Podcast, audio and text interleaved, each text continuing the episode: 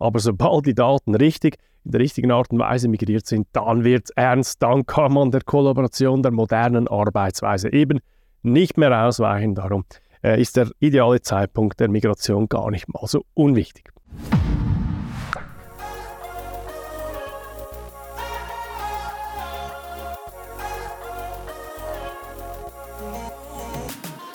Hallo, hier ist Patrick Müller von iTrust. Willkommen bei unserem Podcast Digital erfolgreicher Arbeiten für Führungskräfte und digitale Champions. In der heutigen Episode beantworte ich neun Fragen rund um die Datenmigration auf SharePoint, die du dir als Führungskraft vielleicht auch schon gestellt hast. Sachen wie, wie, wann ist der ideale Zeitpunkt, um auf SharePoint zu migrieren? Wie lange dauert eine SharePoint-Migration? Wie läuft das genau ab? Und, und, und. Diese und weitere Fragen werde ich in den nächsten Minuten beantworten. Steigen wir gleich ein mit Frage Nummer 1 und die lautet, wann ist der ideale Zeitpunkt für eine Datenmigration auf SharePoint? Ich finde, ähm, grundsätzlich kann man sagen, es gibt drei Situationen, die ja perfekt passen oder die quasi eine Ausgangslage sind, die eine Datenmigration auf SharePoint begünstigen. Erstens, die Datenablage, die man heute hat, ist unübersichtlich. Äh, man spürt so richtig nur noch die Leute, die schon Jahr, ja, soll ich sagen, ja, 5, 6, 10, 20 Jahre da sind, verstehen die Datenablage als gesamtes Gut und alle anderen haben Schwierigkeiten, sich zurechtzufinden. Dann ist ein Wechsel auf SharePoint sicher spannend.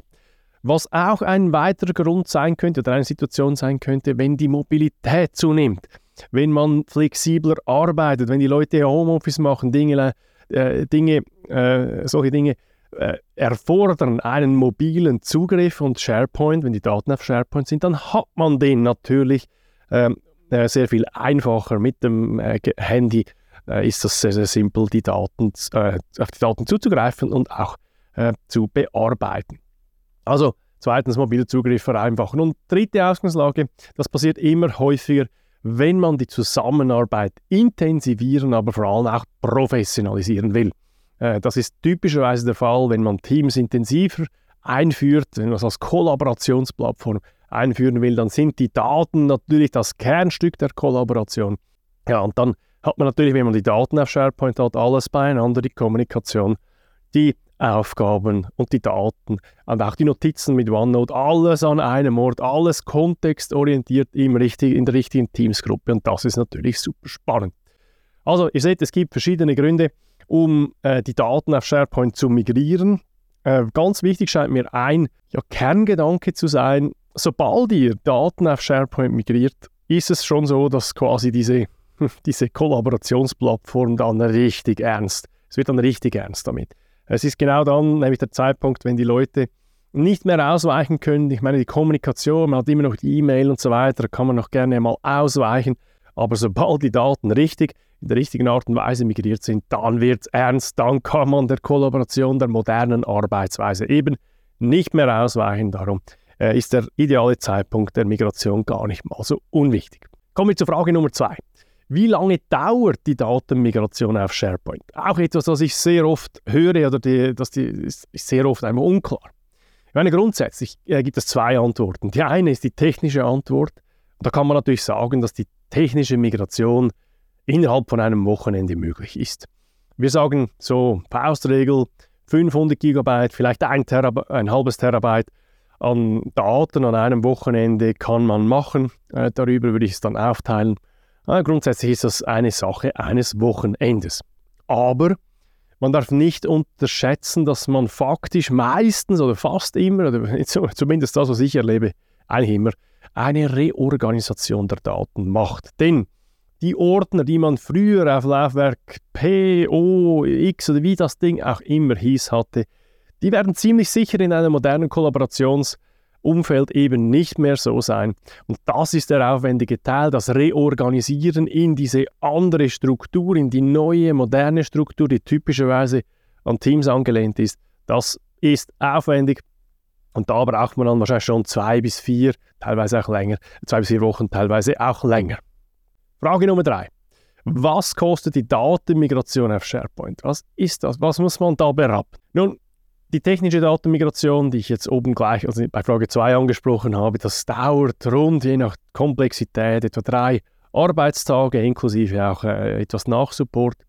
Das ist nicht alle Welt, ähm, aber typischerweise, übrigens, übrigens, wir teilen das äh, oft in Migrationszyklen auf. Größere Unternehmen, die machen keinen Big Bang, sondern gehen pro Migrationszyklus durch und pro Migrationszyklus rechnen wir so standardmäßig mit drei Arbeitstagen. Aber für die Organisation oder Reorganisation der Daten muss man mehr Zeit äh, investieren. Je nachdem, wie man das aufteilt, ist natürlich auch externer Rat sehr hilfreich. Wie soll man das neu organisieren? Was macht Sinn? Wie ist die Zusammenarbeitssituation morgen? Das äh, ist natürlich dann auch noch etwas, was man dazu rechnen soll. Grundsätzlich ist es aber schon so, eine Datenmigration auf SharePoint ist jetzt echt keine äh, Raketeningenieurleistung. Das ist Usus, wir bei iTrust, wir machen das. Boah, unheimlich viel haben wir das schon gemacht. Und dann, wenn man das mit der Zeit, äh, äh, wenn man quasi alle, über alle Probleme schon gestolpert ist, dann ist das dann ähm, am Ende des Tages wirklich eine Routinearbeit. Frage Nummer vier. Wer sollte bei einer Datenmigration auf SharePoint involviert sein? Und das ist ein sehr spannend, ich finde es eine sehr, sehr spannende Frage. Wichtig, es ist kein reines IT-Thema. Denn, wie, wie, schon gesagt, die Datenreorganisation, die kann nur das Business machen. Das Business heißt, die Leute, die, die mit den Daten arbeiten, nur die verstehen, wie sie, äh, wie das Ding äh, oder wie die Daten quasi reorganisiert werden sollen. Und darum ist es wichtig, Schlüsselpersonen auszuwählen, die eine sehr gute Kenntnis über die Daten haben, die wissen, was ist alt, was ist, wird gebraucht, wer greift da genau auf welche Daten zu. Die Schlüsselpersonen an den Tisch holen, kombiniert mit einer technischen Kompetenz, die weiß, wie man migriert und dann kommt das gut, natürlich noch mit einem guten Prozess äh, und das äh, kommunikativ gut begleiten, das wäre die ideale äh, Ausgangslage. Wir in der Praxis machen das so, ich habe am liebsten sechs, vielleicht acht Personen am Tisch, äh, nicht viel mehr, weil sonst wird es wieder kompliziert, die meistens dann auch die, äh, wenn es kommt, also wenn, es, wenn es die nicht alles wissen, was oft der Fall ist, können die dann auch im Unternehmen quasi weiterfragen, aber die Verantwortung tragen für diese Reorganisation oder für diese Datenmigration. Frage Nummer 5. Welche Phasen gibt es bei der Datenmigration auf SharePoint? Ich finde, es gibt grundsätzlich vier Phasen. Nummer eins, Instruktionsphase. Das ist da, wo man die Leute instruiert, was zu tun ist, in Kenntnis setzt über das Ziel, aber auch über den Prozess. Dann kommt die Reorganisationsphase. Das ist die Zeit, die Leute brauchen, um die Daten zu reorganisieren, vorzubereiten für die Migration.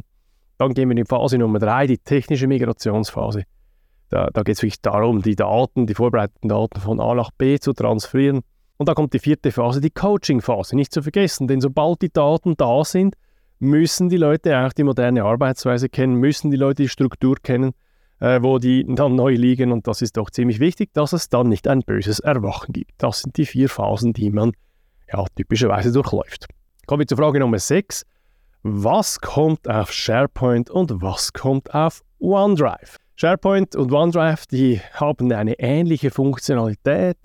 Ähm, generell gilt, das ist wichtig, möglichst viel auf SharePoint zu legen und möglichst wenig auf OneDrive zu legen oder auch anders gesagt, die teamverfügbaren Daten gehören auf SharePoint.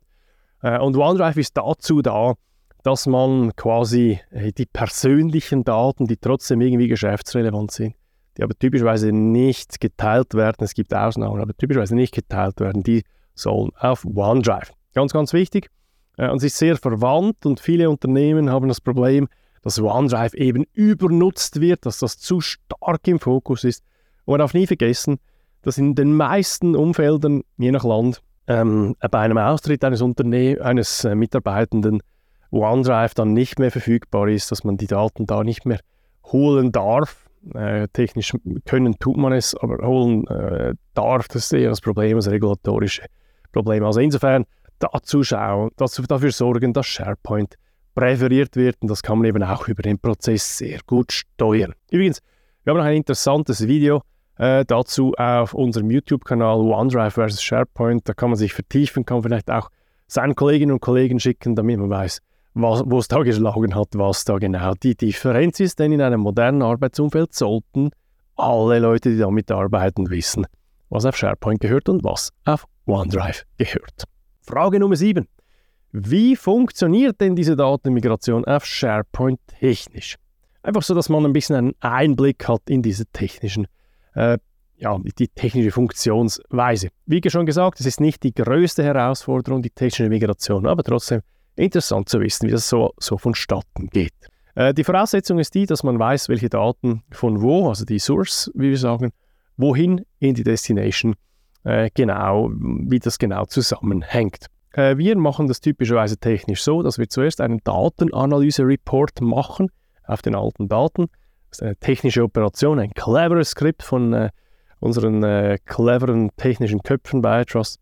Die gehen durch die bestehenden Daten, typischerweise auf dem Laufwerk, durch. Die schauen, wie viele Files sind, Dateien sind da, wie, wie, wie groß sind die, ähm, was, sind, was, was, sind das für Typen, welche Art ist das, ähm, wie viel Speicher brauchen die, wie lang ist der Pfad, wie alt ist das Datum dieses Dokuments, wann wurde zuletzt darauf zugegriffen äh, und so weiter und so fort. Und diese, diese Daten, diese Metadaten werden dann in einem Power BI Report eben, äh, schön aufbereitet, so dass man eben den Unternehmen schön zeigen kann, was da eigentlich alles vorherrschend ist, wie viel Ballast da typischerweise ähm, äh, bereits äh, lauert oder lungert, rumlungert. Das wäre so äh, der erste Schritt, diese Datenanalyse. Dann äh, kommt natürlich das Timing der Migration. Man soll eine Deadline setzen. Im Grundsatz, äh, Achtung, Microsoft bremst Migrationen unter der Woche äh, technisch auch aus. Also man hat eine Performance-Einbuße daher eher abends oder besser eben am Wochenende timen. So werden dann die äh, Mitarbeitenden in der Arbeit auch nicht beeinflusst oder gebremst. Das wollen wir ja ganz zuletzt. Und dann kommt die Migration selbst. Äh, wir machen das sehr oft über den SharePoint Migrations Agent, Migration Agent. Das ist ein äh, von Microsoft zur Verfügung gestelltes Tool, das äh, quasi gefüttert werden muss von der Quelle ähm, zum, äh, zur äh, Destination, also zur SharePoint-Seite, ähm, äh, quasi wohin die Dokumente verschoben werden müssen und dann wird, wird diese Migration dann eben automatisiert mit Hilfe eines Scripts ähm, und immer mal wieder einzelne, ähm, ja, einzelne Probemigrationen werden da im Vorfeld auch gemacht, um zu schauen, ob das dann wirklich auch funktioniert. Und dann ist es wirklich nur noch eine Überwachungssache. Und es ist logischerweise so, als Fun Fact, oder unsere Mitarbeiter sitzen nicht permanent vor dem Bildschirm und schauen quasi den Balken beim Wachsen zu. Nein, äh, es ist schon so, wenn etwas passiert, Außergewöhnliches, dann ist es typischerweise in den ersten fünf Minuten. Äh, und die totale Dauer ist dann schon 1 bis 10 Stunden, je nach Datenmenge, wenn das dann fertig ist.